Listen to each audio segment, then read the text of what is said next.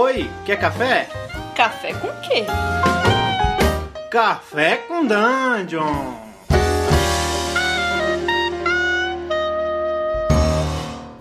Bom dia, amigos do Regra da Casa. Estamos aqui para mais um Café com Dungeon, a sua manhã com muito RPG. Meu nome é Rafael Balbi e eu estou bebendo aqui um cafezinho dentro de um copo de ouro, mexendo com uma colher de diamante. Porque hoje a gente vai falar de tesouro. E para isso, eu estou recebendo aqui o Matheus, do Forja do, Mestre, do, da Forja do Mestre. Fala, cara, beleza?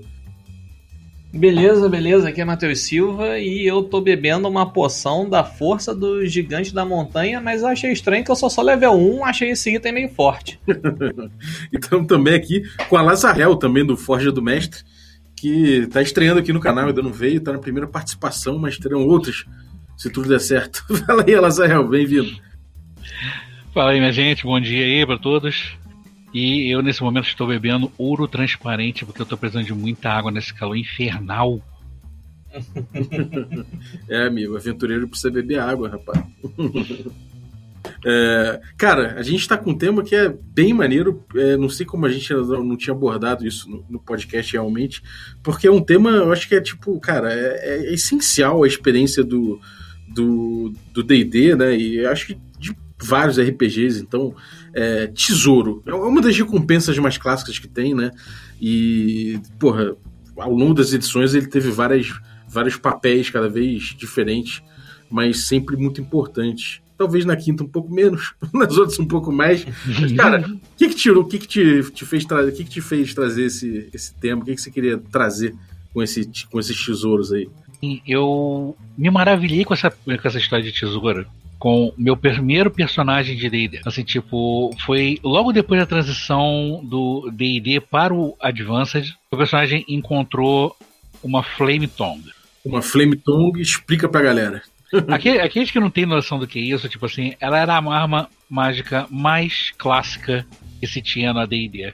Que era uma simples espada que pega fogo. Uhum. Clássico, clássico. Coisa que depois tornou mega banal em, em, nas edições futuras. Aquilo foi uma coisa que mudou a minha cabeça. Uhum. Tanto que nunca abandonei aquela arma. A arma está na cintura do personagem até hoje, mesmo que ele não desembainhe. assim, o amor que aquilo, que aquilo trouxe para ele, sabe? É, cara, uma coisa que eu acho que é inegável é o fascínio que o tesouro, que o tesouro gera, né? É, talvez a coisa mais visual que a gente tenha de recompensa no D&D seja tesouro e, tipo, arma mágica é aquela coisa, né? Feels good, né? Tipo, você, você ter uma arma mágica é um sentimento muito bom, né, cara? É, aquele, é, aquela, é aquela sensação de, de, de, de poder que o jogador tem que, cara, ele, ele, tipo, talvez o perigo que ele acabou de passar para conseguir aquele item já não seja mais um problema no futuro, porque ele, os itens mágicos vão ajudar ele, né, a sobrepor os, os desafios é, seguintes. Vão uhum. um pouquinho além. Assim, tipo, pode ser simplesmente um modificador de mais um. Um simples e reles modificador de mais um na sua ficha. Só o fato uhum. de você pegar algo e aquilo é especial. Uhum. Você passou por uma série de problemas, perigos e arriscou o perder aquele personagem em troca você recebendo algo novo. Uhum. É, Algo e, diferente. E o que seria aquilo, né? Uma dádiva dos deuses? O que, o que é aquele mais um ali? O que, que isso representa? Ah, tem, tem muitos itens mágicos, né? Em tesouros e tal, que uh, normalmente, o, assim, pelo menos atualizando um pouco para 5.0, ou da forma que eu prefiro, né? É, é, é, é, colocar na, nas, nas vezes que eu tô narrando, é que o mais um ele é um objeto que talvez tenha sido parte é, do arsenal de um nobre, de alguém com muito dinheiro para mandar fazer aquela, aquela, aquela peça com um, um trabalho é, é, primor, assim, entendeu? Uma coisa obra-prima, né? Então, uma arma de uma excelente qualidade, feita por um excelente ferreiro. E a partir daí eu gosto de pegar mais dois, mais três, mais quatro, começar a colocar propriedades mágicas, como se aquele objeto ele tivesse começado a, a, a receber alguns encantos, né? Algumas coisas místicas, seja desde a bênção de um deus até um, um, um, mago que colocou algumas runas mágicas naquele objeto, fazendo com que ele tenha propriedades melhores do que só uma arma é, é mortal, né? Arma física. É, mas uma coisa que, que, que, é certa é o seguinte: não é só não é só não é só arma mágica, né, que conta esse tipo de história, né? E, eventualmente você Exatamente. tem um tesouro, você fala, cara, o que, que é esse hall aqui abarrotado de ouro, com sei lá, com milhões de, de, de armas comuns, mas todas elas muito bem feitas, panos é, que você nunca viu na vida, tecidos incríveis, é couro, é, com, sabe, tudo com uma qualidade bizarra. Isso tudo também conta uma história muito forte, né? Tipo, quem que, quem que guardou isso? Que império foi esse? Que monstro foi esse? Que dragão? Por que esse dragão guardou isso tudo, né? O, o tesouro conta uma história. O que, você já contou belas histórias de tesouro, o Azrael? Ah, sim, sim, já, com certeza. Não somente em D&D, como em outros jogos também. Tipo, é, eu sou um jogador e um narrador de Lobisomem Apocalipse por, por muitos e muitos anos. Um dos personagens ele conseguia entrar em contato com espíritos locais durante um combate do qual eles poderiam não sair vivos, que tudo está vindo abaixo. E um fantasma veio e guiou eles até a saída. Que na verdade era até uma câmara mortuária onde encontraram os restos de César. Olha que doideira. Isso, cara, isso aí é um tesouro e tanto, né? Os restos de César, olha. Eles saíram de lá com uma abraçadeira que estava no corpo. Uhum, e é daí é foi criada uma história toda em cima dessa abraçadeira que rendeu pelo menos quase dois anos de campanha. Uhum. É, isso é uma coisa curiosa. Às vezes o, é, é o tesouro como força motriz de, de história, né? Eu joguei com, com o Matheus no, no Forja do Amor, lá no Vertente Geek. Uhum. Uma, uma aventura que começou com tesouro, né?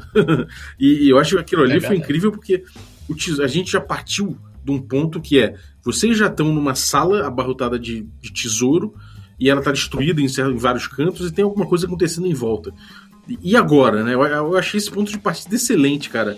É, o, que, que era esse tesouro na tua, na tua, cabeça quando você pensou começar por ali? É, você meio que subverteu a ideia de tesouro como força motriz da aventura ou como tesouro como recompensa de alguma coisa. O que, que você pensou no, no, nesse papel de tesouro, o, o Matheus? Cara, então, assim, eu acho que como a gente já tava numa mesa, numa mesa onde a aleatoriedade, né, tava, tava, tava reinando, eu, eu acho que eu pensei na questão de deixar vocês no início da, da, da, da aventura numa sala do tesouro. Primeiro, né, existe a coisa do mistério. Tipo, é uma coisa que ninguém espera. Caralho, a gente começou com, teoricamente, tudo que a gente precisa. Entendeu? Uhum. Mas e aí? E de quem é isso? Quem, quem, quem está fazendo aqui, né? Que os personagens não tinham memória, né? Do porquê que estavam nessa sala do tesouro. E como uma ferramenta que os jogadores poderiam. Eu, como eu gosto de perguntar né, para os jogadores o que, que eles acham, o que, que eles encontram, o que eles veem. Uma sala do tesouro eu acho um local onde não existem limites para as coisas que os jogadores podem anunciar que viram, né? Desde armas, armaduras, itens mágicos, tanto que o, o jogo ele, ele, se, ele terminou com um grupo descobrindo que tinha em mãos um deck of many things, né? Um baralho das mil coisas. E tipo, isso tudo foi porque vocês começaram numa, num, num, num, universo de possibilidades uh, para para vocês encontrarem o que quisessem. Né? Uhum. Né? Então, eu acho que como ferramenta é, é, de, de, de para contar a história, eu acho que colocar vocês nessa sala de tesouro meio que abriu assim uma gama, eu diria, quase infinita uh, uh, de possibilidades para vocês guiarem a parada do jeito que vocês quisessem, né? Uhum. É, foi muito curioso, cara, porque se, se é, muita gente fala, porra, mas é, é, muito poder você fazer isso, você dá muito poder na mão do jogador. Mas é isso aí, né? Eu acho que, primeira coisa, você vê, todo mundo, ninguém saiu de lá completamente abarrotado de tesouro, como se pensa, né? Você fala que os jogadores começam numa sala de tesouro, você pensa que tá todo mundo ali na, na, na, na cena seguinte, você já pensa todo mundo ali forrado de dinheiro e tudo mais, e não é assim, né? É, existe uhum. um significado por trás daquilo. O tesouro é o tesouro, ele é ele veio de algum lugar, ele é de alguém, ele pertenceu a alguém, ele vai pertencer no futuro a outras pessoas que estão cobiçando aquilo. Então, tipo, é, é, o tesouro é muito rico, né, cara? Tipo, você ter dinheiro, você tá numa uma caverna, você encontrou, sei lá, é, 200, é, sei lá, 3 mil peças de ouro. Imagina você pegar 3 mil peças de ouro e, e transportar uhum. 12 mil peças de ouro, às vezes um monte de broches e não sei o que. Cara, isso é difícil pra caralho de transportar. Imagina o tanto de gente que vai ficar de olho gordo. Você chega numa cidade fedorenta, cheia de, de taverna escrota, cheia de vendedor escuso. E você falou, oh, senhor, eu queria. É aquele meme do, do, do almofadinha, né? Senhor, uhum. onde eu posso trocar aqui uma joia de 15 mil GP? É, e, e, existe esse lance também, né? Em, em sistemas mais. É, é, mais marcados por nível, né? Uma coisa mais, mais crunch, né? O que, que dizem. É, existe existe essa, essa. É, é muito importante do mestre dele saber mensurar é, que tipo de tesouro ele vai dar para o grupo. Não estou falando para você, né? Se, ah, não, não vou dar poder incrível aos meus jogadores. Mas o próprio livro do mestre em D&D ele tem ali uma tabelinha para você se basear do que seria justo e o que seria é, é, no nível dos jogadores de entregar ali de tesouro, né? Sejam anéis, sejam poções, sejam pergaminhos. Se você bota, por exemplo, um, um, um grupo nível 1 e logo de cara você entrega para eles de tesouro uma, uma varinha de fireball, qualquer encontro que aquele grupo for pegar vai ser. não vai ter desafio. Sacou? Porque os monstros serão meio que do nível do, do grupo. E o cara, com duas palavras, ele estopora qualquer coisa que aparecer na frente dele. Da mesma coisa de você botar um, uma capa que dê é, é, é, é habilidade de voo para um, um, um jogador de nível baixo. Né? Eu acho que existem certas coisas que. É, é, se você, eu não estou não tô falando que você não deve dar, eu estou dizendo que se você for dar, fique sabendo que ou você vai ter que colocar desafios né, para compensar aquele item mágico, ou o seu jogo vai acabar se desequilibrando um pouco. Então, eu gosto da, da, da, da coisa aleatória, eu canso de pedir meus jogadores para rolar em tabela é, é, aleatória lá os itens mágicos do loot, né, do tesouro. E eu gosto, falei, não, se cair uma parada mais forte, foi um item que eu dei a chance deles rolarem e pum, caiu uma parada mais forte. Beleza, então toma, não vou impedir. É, e eu acho que eu gosto dessa coisa aleatória porque ainda é um tesouro, né? Você não sabe direito o que, que você vai encontrar lá, mas tesouros, principalmente envolvendo dinheiro, quantidades exorbitantes de dinheiro e, e, e, itens mágicos extremamente poderosos, isso pode dar uma desandada ali no decorrer da tua aventura, Forte. né? Você pode. Forte. Tu vai. É, não. Tu vai. Tu vai. Tu, os, os heróis estão lá no, numa numa, num vilarejo pobre, encontra um tesouro de um milhão de moeda de ouro, o cara dá 10 moedas de platina pro taverneiro, ele quebrou a economia daquele vilarejo. para sempre. Entendeu? É, tem um, ele quebrou. Tem um jogo chamado Nightmares Underneath, um SR, que ele tem uma tabela que, que, ele, que ele mostra o efe, é, efeitos de entrada massiva de dinheiro de uma dungeon numa cidade. Então ele, uhum. ele mostra onde, como a economia reage a isso, o preço dos itens, com o tempo o que acontece, é muito legal. Agora, uma coisa que eu acho curiosa é a seguinte: é, esse papo me lembrou Caverna do Dragão. Caverna do Dragão é um D&D clássico, né? É, é, inclusive, uhum. essa coisa dos, dos, dos personagens serem é, as próprias crianças que entram nesse mundo fantástico através do, da, da, do trem fantasma, né? É, diz essa coisa do proxy, né? Ah, você é você mesmo no jogo. Isso é uma coisa bem clássica do D&D antigo. Mas eles já chegam lá dentro com armas mágicas fortíssimas, né? São tão fortes que, inclusive, o grande vilão do jogo é, tá atrás delas também. Então, isso uhum. me, me, leva a, a pensar, às vezes, de uma outra forma. Você dá uma varinha mágica para um jogador no primeiro nível, pode ser que sim, você tenha mais dificuldade de, de, colocar, de, de colocar desafios à altura, né? Se você quer, quer pegar pesado com o grupo, você vai ter que pegar um pouquinho mais pesado, sem dúvida. Você inflaciona um pouco o poder. Por outro lado, você já coloca aquele grupo fracote que morre para Goblin, sacou? Com um item que gera cobiça, né? Então uhum. você pensa que é aquela coisa, quem tem cu tem medo. Então o cara que tem uma farinha, que é um negócio poderoso ali, tudo bem, ele pode matar o Goblin numa, ele pode matar o Goblin durante cinco, mas dali quando ele só tem mais duas cargas daquilo ali e aparece pela terceira vez um inimigo tentando levar, ele já fica, um caralho, pô, vou gastar agora, não vou, e às vezes é nessa que ele morre. uhum. é, eu acho, eu, eu acho assim, primeira coisa, uma dica em relação a isso é tentar botar pode botar itens poderosos e tudo mais. Um recurso que você pode usar é, é, é mexer na, na carga desse item. Você tem um item com é. três cargas, sabe? três usos, cara. Ó, você tem um item que é muito poderoso, mas você pode usar ele três vezes e acabou. Então isso pode, pode limitar um pouco e dar, um, dar uma importância maior, né? Uhum. Okay. É, ou você pode também seguir para aquela vertente do item que ele é forte, mas ele tem aquele, aquele back roll, ele tem aquele, aquela, aquela, aquele tiro pela culatra ali, sacou? Ele pode ser um item amaldiçoado, um item extremamente forte, mas ele vai corrompendo o usuário, e aí você já vai colocando mais história né, naquele objeto, o, o, o quão vale, é, é, é, o, quão, o quão a pena vai valer para o usuário ficar usando aquele item poderoso ali, se corrompendo e, e tendo algum alguma desvantagem em cima daquilo. Você pode incorporar algumas narrativas ali interessantes. Tá é, bom, cara. Você parar para lembrar de um antigo suplemento de D&D, o Red Steel, ele trata exatamente isso. Tipo, as armas mágicas mais fortes eram, são feitas exclusivamente com aquele tipo de metal. E aquele metal tem um preço. Assim, com o tempo ele corrompe você e ele começa a te trazer malefícios ou mutações. Uhum. Sim. É, cara, é.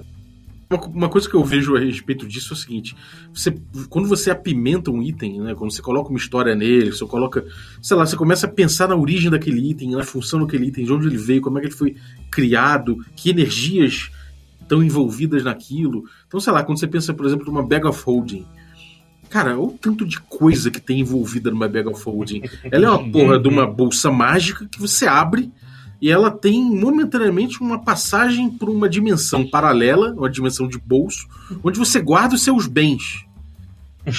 Só serve para isso, uma dimensão que a, a, a, o, o, a existência dela é para você guardar coisa, é isso. É. Né? Olha, o, o, é, tipo, é quase uma banalização do poder, sacou? É, mas ao mesmo tempo não, você pode desbanalizar um pouco isso, né? Tipo, por exemplo, uhum. você pode pensar é que, de repente, aquilo ali é um depositório comum de aquela aquela é, dimensão de bolso é uma é uma é uma dimensão paralela comum a todas as of holdings.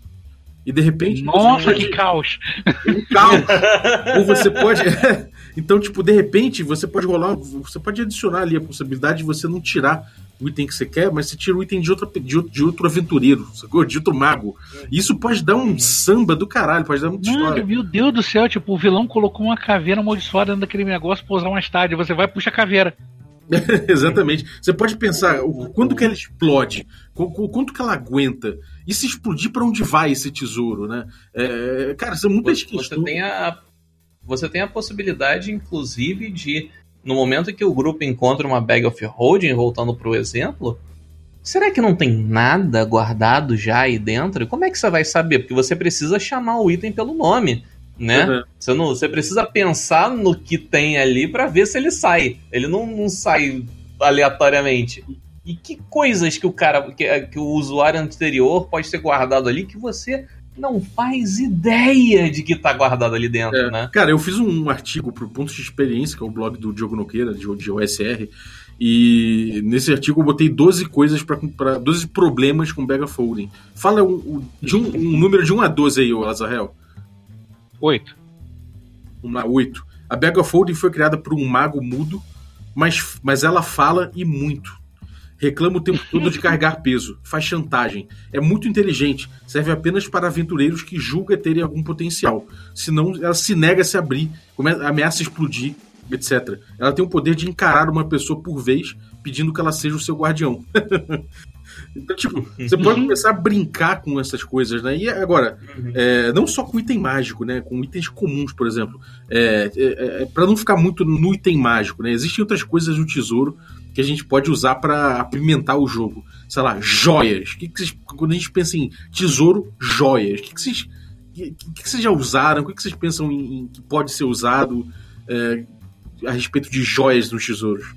Cara, eu penso em coisas que assim. É, é, é, que assim, muita gente não tem, na verdade, o, a proporção do que é você ter um item que está incrustado uma joia. Uhum. O quanto de valor que aquele item passa a ter, não só pelo material dele, pelo fato de ter uma joia incrustada nele, e como é que você vai conseguir vender isso. Sim, é, é- é- ele, ele é muito pouco líquido, né? Ele tem liquidez nula, quase.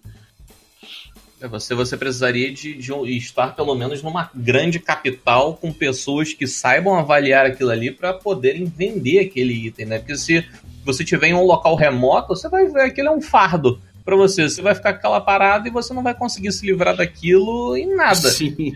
É, ainda tem uma coisa, que a gente tá falando de gema, né? Tipo, é, coisa É. que você com gema. Agora, joia, por exemplo, é um broche que você achou lá, um broche de ouro caríssimo, incrustado com pequenas gemas. Você pega esse broche, você, você pega, você usa, você vai tentar vender. Mas, cara, esse broche, alguém fez esse broche. Esse broche provavelmente era de alguma família, ele representava alguma coisa. Então, de repente, você sabe aquele filme Princess Bride, né? É, do, do, é do. Pra quem, não, pra quem não sabe o que, que a gente tá falando, Inigo Montoya. Exatamente. É, Inigo Montoya. Eu ia falar exatamente do é, a Princesa Prometida. Eu ia falar exatamente do Inigo Montoya. O Inigo Montoya ele é um cara que, tem, que ele busca um homem que tem seis dedos. Né? E esse homem matou o pai dele. Então ele fala pra todo o oponente que ele, que ele acha, ele fala: é, Meu nome é Inigo Montoya, você, morre, você matou meu pai, eu vou te matar. Alguma coisa assim. Então, é, você imagina se esse broche, por exemplo, ele era possuído por um cara que matou o pai, o pai de alguém. E esse alguém vê esse cara com broche ele associa na hora. Ele fala: caralho, esse é o homem que matou meu pai. Então, cara, é tipo, você pode. Um Inigo Montoya pode aparecer pra cima de você. Uma, tradição élfica pode ir pra cima de você porque você tá usando uma joia, um, um- cordão que somente alguns elfos especiais usavam, e de repente ele vê uma porra do anão com aquilo, sabe? Vendendo por nada na praça, sabe? Você fala, que porra é É, essa? ou, ou, ah, sei lá, alguém perdeu um ente querido numa, numa missão e tal, e, e a única lembrança que esse, que esse ente querido tinha da pessoa era esse cordão, e, e, e você vê um cara vendendo num penhor, assim, o cordão do cara, fala, caralho, o- quem tava com esse cordão morreu, entendeu? Sim. É, eu tenho, eu tenho dois, dois pontos aqui interessantes para abordar. Um desses foi just, um deles é justamente essa questão do tesouro, né? É, aconteceu na mesa das protetoras do sul, lá da Forja, onde eu tava rolando é, itens, né, do, do loot ali, e acabou que eu sorteei, eram, deram cinco, é, cinco pulseiras, cinco... É, é pulseira, não lembro qual outra palavra pulseira. É, de ouro, né? Uhum. E beleza, eu coloquei lá o valor e aí as meninas começaram a perguntar como é que era a aparência né, dessas pessoas. Eu falei, ah, o bracelete, na verdade. Ah, o que vocês quiserem. Ela, ah, e se cada um representasse, eram cinco jogadores na época, e se cada um tivesse a cara de um bicho? Ah, uma tem um dragão, outra tem um lobo, outra tem um urso, outra tem um corvo, não sei o quê. E aí, como ela- elas eram cinco, e eram cinco braceletes, elas cada uma escolheu um animal e falou: não, isso aqui a gente vai usar e a gente vai colocar como símbolo do, do grupo. Né? E deu. Sacou? O item que era para ser um- uma coisa com valor monetário, para ser vendido, acabou que se tornou é, meio que parte da história do grupo, né? Tanto que é, é, mais para frente esses itens elas precisavam fazer um ritual onde a oferenda tinha que ser algo que tivesse é, valor sentimental e essas pulseiras vieram a calhar. Né? Era algo que ligava elas às antigas companheiras que saíram do grupo e tal, ou mo- ou morreram. Então, é, é, olha a- a- a- o tesouro fazendo todo um arco de história, dando, significa dando significado, e eu não planejei nada disso. Foi algo natural, entendeu? Da, da, da mesa. Esse é muito bom, cara. E É, é te pensar que, tipo, sei lá, tesouro não é só uma coisa que você vai trocar por dinheiro e, e tudo mais. Você às vezes usa por ostentar, por simbologia, como você falou, né? Exatamente, exatamente. E outra, outra parada que eu tenho que eu tenho para ressaltar aqui, é, vou recomendar até mandar o link depois pro Balbi pra galera poder dar uma olhada. A galera do site 4D6, eles fizeram uma, uma, um livrinho, né, um PDF, com itens mágicos estúpidos. e, cara, eu uso isso direto, porque é justamente esse problema que você colocou da Bag of Holding, né? Eles dão vários exemplos de itens que podem dar aquele, aquele gostinho maneiro na tua mesa. Por exemplo, tu tem o, o anel do voo, que o, o, o, anel voa, o usuário não, sacou? No momento que o cara bota o anel, começa a erguer o cara pelo dedo, sacou? Tem a é... famosa Socks of Dryness, a meia que mantém o seu pé sempre sequinho. é, tem, tem a, a, a banana da, da, da frustração que não importa quantas vezes você tira a casca da banana, sempre tem uma outra banana embaixo. é, cara, e então... agora eu posso, eu posso te garantir que isso, é, isso aí, uma vez ou outra, vai ser usada por jogadores criativos para resolver algum problema. Sim, sim, sim. Não, não, não, não discordo nem um pouco disso. Eu acho, eu acho que o inu, o estúpido, né? Não é um item mágicos inúteis. Os, os itens mágicos estúpidos cara, ele tem uma utilidade, sacou? Sim. Você só precisa de um momento certo para dar aquele estalo ali de, de criatividade. Por isso a gente usar essa parada aqui. Entendeu? É. Aí acho que acho, acho bem legal. É, uma coisa, uma coisa que. Oh, desculpa, falei. Não, não, por favor. Então, eu ia falar uma coisa do, do papel do tesouro mecanicamente dentro do jogo, né? É, no D&D uhum. antigo você tinha que pegar tesouro para levelar, né? O leveling você fazia muito mais coletando tesouro do que matando monstro. A eficiência de catar tesouro é muito maior, então era um jogo de você caçar tesouro evitando os conflitos ao máximo. É, com o decorrer das edições, o tesouro foi perdendo esse papel, né? Ele foi perdendo o papel uhum. de ser a, a grande força motriz do, do leveling. E a gente chega na quinta edição, finalmente, com o tesouro quase sem papel ali, né? Você vê que na quinta edição ele não tem um esquadouro para esse, esse tesouro, não tem uma função. É... Como você tem lidado com o tesouro na quinta edição e como você acha que você pode criar um, um, um sorvedor ou uma função dentro da sua aventura para esse tesouro todo? Hum, cara, essa pergunta é bem difícil, hein? Parabéns, cara. Parabéns. É o trabalho é... dele. É, né, né? Cara, então, eu acho, eu acho que, que o tesouro, assim, nesse, nesse, nesse quesito, ele, ele sim funciona bastante como, como parte do, da progressão de poder né, do, dos, dos, dos personagens, no quesito de força, né, força de combate e, e, e etc mas eu acho que alguns itens eles têm uma. Eu gosto bastante de usar isso também. É, muitos itens que ele tem mais função é, interpretativa, né, de, de roleplay, etc., do que a, mecanicamente falando. Uhum. Eu acho que eu, eu, eu, eu, gosto de tentar equilibrar bastante é, é os itens é, de tesouro mais voltados para roleplay e os itens né, basicamente que só dão números extras para pro, pros jogadores. Uhum. É, só que, da maioria das vezes que isso acontece, obviamente, né, os itens que eles têm um foco mais em roleplay, eles acabam é, fazendo é, situações melhores, mais interessantes para a narrativa do que só é, é, é, os itens mecânicos. Por exemplo, eu, coisas que eu gosto de fazer bastante no meu jogo é que é, não existe é, comércio de item mágico.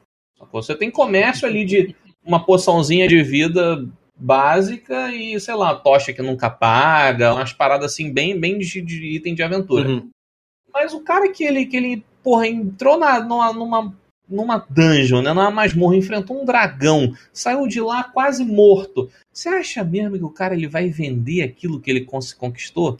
Entendeu? Uhum. Porra nenhuma, porra nenhuma. Então, eu gosto de, tipo assim, é, nessa, nessa questão, tentar equilibrar bastante é, é, a quantidade de, de, de itens, principalmente itens ou tesouros, né, joias e coisas do tipo que os jogadores vão conseguir, é, meio que mostrando para eles o, o, quão mais, o quão mais fortes ou mais poderosos em questões monetárias eles saíram dali é, do que eles entraram, né? Claro que é, é, é, rolando aquelas coisinhas aleatórias que, que dá aquele gostinho legal. Porra, ah, rolando. Teve um item que eu dei para os jogadores lá que era forte pra cacete, que um, acabou que um boss que eu botei futuro ficou uma parada extremamente fácil. Mas é coisa, é tipo, mérito deles terem encontrado aquele item, entendeu? Uhum. Algo que eu deveria, que eu tinha que, que lidar. Né? Uhum. Eles, e, e, eles também tiveram essa noção de que, porra, isso aqui seria muito mais difícil se a gente não tivesse essa parada aqui. Uhum. Como guardar esse item aqui com, com, com, com a alma da gente. Se a gente perder essa porra, fudeu, entendeu? Sim. Mas eu gosto de tentar equilibrar esse tipo de coisa, eu gosto de dar essa sensação de poder. É, você, falou, você falou da tocha que nunca apaga, eu fiquei pensando, caralho, isso não é um item mais, isso é um problema. Quantos incêndios essa porra não causou? É, nunca paga no sentido de, de, Nunca paga no sentido de, de, de, você, tipo, falar um comando, ela acender e você falar outro, ela apagar. Mas... tô zoando. E você, ela seria, seria um problema. Seria quase um item amaldiçoado, né? A tocha que nunca apaga. Puta né? merda, não sei mais o que fazer com essa tocha, cara. Cara, o mago, filho da mãe, cretino, que se esmou de fazer uma parada pra satisfazer o lado piromaníaco dele, né? Fica aí a dica, fica aí a dica pra você que quer colocar itens, itens malucos na tua mesa, a tocha que nunca apaga, só que ela tem fogo de verdade. e você, Lazarel, conta os sorvedouros de tesouro pra quinta edição. Cara, assim, eu não. Por incrível que pareça, eu não sou jogador de quinta edição. Olha aí, ó. Olha, olha aí. Por isso que eu chamei esse cara, que ele é a minha contraparte aqui na até, até o presente momento eu nunca joguei quinta edição. É, é, foi, a quinta edição ela tem, ela, tem seus, ela tem seus méritos, mas realmente essa questão do tesouro ficou, ficou deixando a desejar. Não à toa, o Matthew, o Matthew Colville fez um projeto milionário que ele financiou no, no Kickstarter, e justamente o livro que ele está lançando é como você fazer forte e outras coisas, ou seja, como os personagens já aos poucos vão acumulando dinheiro e criando castelos e fortes e torres de mago e não sei o que, e como isso leva dinheiro, ou seja, o cara é genial e acabou criando um sorvedor de tesouro para as campanhas de quinta edição e por isso ficou milionário na vida real, fez um tesouro para si mesmo. é, é, Sábio. O poder, o, o poder aquisitivo no D&D, ele é uma coisa que não tem aonde você escapar. Eu, por exemplo, não gosto uh, dos números base que o D&D ele tem é, é, como, como para você dar tesouro, né? Tipo, ah, rola aí um D, um D100 vezes 10 peças de, de ouro. Caralho, que porra é essa, sacou? Tipo, é, é, é, eu acho que quantidades exorbitantes de dinheiro, primeiro que vai, é um problema pro grupo carregar aquela. aquela eu acho demais isso, toda. cara. Eu acho lindo. A não ser que alguém tenha a bag of holding, se virem. Vocês têm 5 mil moedas de ouro para carregar, isso pesa 3 toneladas de ouro, isso, cara. Eu acho demais, é um problemão. E aí você, você ri da cara do jogador e fala: tá bom, você conquistou seu tesouro, agora eu quero ver o esquema que você vai arrumar para tirar isso. E, e olha só, no DD antigo, isso é uma coisa muito engraçada porque você precisava uhum. voltar com o tesouro para a civilização para que, que aquilo ali valesse dinheiro. Ou seja, você precisava botar no local, no local seguro um forte que você tivesse construído para você, algum de algum aliado, ou alguma coisa assim. Uhum. Então, cara, é, isso era uma parte essencial da aventura do D&D antigo, que era não só você resgatar aquela tonelada, mas você conseguir levar aquela porra de volta para você conseguir finalmente o teu level. Eu acho muito legal essa textura, cara. O transporte do negócio era mais complicado, porque lembrar que nas regiões antigas do D&D tinham coisas como obras de arte Sim, é, sim. Amigo, Você tapete, estátua, estátua, busto, candelabro, castiçal. Tudo dentro de uma carrocinha. Amigo. Agora, planeja sair disso com você depois de ter andado 27 horas numa dungeon. Exatamente. Você tem Abacuque, Abacuque, apaga essa porra dessa tocha, cara. A gente precisa passar despercebido na floresta. Porra, ela não apaga, cara! Uma tocha que não apaga jamais. Foda, cara. Porra, cara, acho que deu uma boa pincelada aí sobre tesouro. A gente acabou falando mais de item mágico, que eu acho que é a parte aqui todo mundo vibra mais nos tesouros do D&D, mas eu acho que tá, tá de bom tamanho. É, para fechar, eu queria falar só uma coisinha. Tem, você tem um esquema de, de que é muito legal para tesouro, tesouro mágico. Se você pega o item e você não sabe nada sobre ele, ele não funciona. Então, você para conseguir aos poucos liberar o seu poder, você vai soltando, você vai pesquisando sobre ele, entendendo o que ele faz, e aí você começa a fazer ele funcionar. Isso eu achei muito legal. É Earthdown. Rola, é, rola uma menção honrosa aqui do, de, de, da subversão do tesouro, né? No caso, até que no, no próprio sistema chamam-se de relíquias que é um mutante ano zero que os itens mágicos, eu estou fazendo aspas com as minhas mãos aqui agora, são coisas do mundo antes do apocalipse nuclear. Então, o simples fato de você achar a torradeira é uma parada que, caraca, como é que funciona? O que, que a galera usava esse, esse, esse cubo de metal que se aquece ele tem duas fendas no meio? Ele virou que serve de isso? tortura pra botar a mão dos infiéis, né? Exato, né? Então eu acho, eu acho bacana essa parada, menção honrosa aí, galera que quiser ver sobre, sobre o Mutante no Zero, que os tesouros deles é, são coisas nossas que a gente usa. Óculos escuro, é, é, é bota de guerra, sacou bota de combate. Então rola aí a, a subversão. E você, Lazarel, onde é que a galera encontra vocês? Fala aí do Forja. Assim, pessoas podem me encontrar lá na Forja do Mestre, assim, tipo, de ver que eu tô lá brincando de tentar ser, ser mestre de jogo. Também podem me encontrar em God Mode Podcast. Opa! Geralmente contando, contando histórias, da minha, histórias tristes da minha vida, antes de fazer os amigos chorarem. Matheus não me, não me desculpa até hoje. E também podem, é, podem ver de vez em quando alguma, algum dedo meu lá no bernerd.com.br. Tem um site de um amigo meu chamado Marco, que é do qual ele fala a respeito de cultura, é, cultura LGBT, geek, RPG e afins. Very good. E, e Matheus, quais os próximos projetos aí do Forja, o que está rolando aí? É, lá na Forja estamos atualmente com duas mesas de D&D fixas, né? Uma semanal, outra quinzenal, os Heróis Inesperados e as Protetoras do Sul, respectivamente.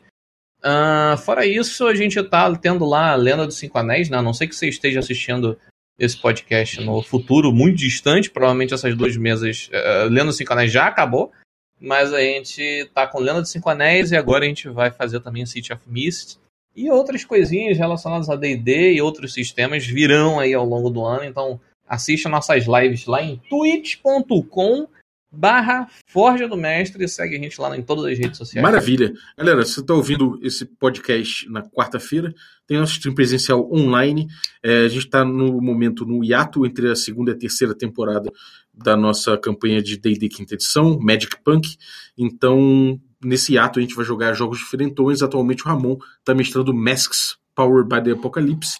Então pode colar lá, twitch.tv barra regra da casa, toda quarta às 21 horas. É... Fora isso, tem aí as terças-feiras, né, nosso stream por Roll20, é... que tem o Carlitos mestrando Blaze in the Dark. Tá para terminar um tempo já, a gente está precisando conseguir terminar essa campanha. E tem também o, o Gustavo Tertulione começando uma campanha de um sistema noventeiro chamado Unknown Armies. É, que, enfim, fantasia urbana da mais louca possível, que é bem a cara do Tertulione. é, no mais, a gente tem nossas redes sociais. É, pode achar a gente aí no, no nosso instagram.com.br regra da casa é, tudo aí, Facebook, Twitter, barra regra da casa para ver nossas atualizações. E no YouTube você tem o um depositório de tudo que a gente, que a gente grava no Twitch, a gente joga pro YouTube para você ver depois. E também tem alguns extras lá, como o Culto Greyhawkiano e o Regra da Rua, em que de forma geral é a gente falando muita merda sobre RPG para ficar divertido. Então, muito obrigado aí e até a próxima. Valeu, galera. Valeu. Valeu, minha gente.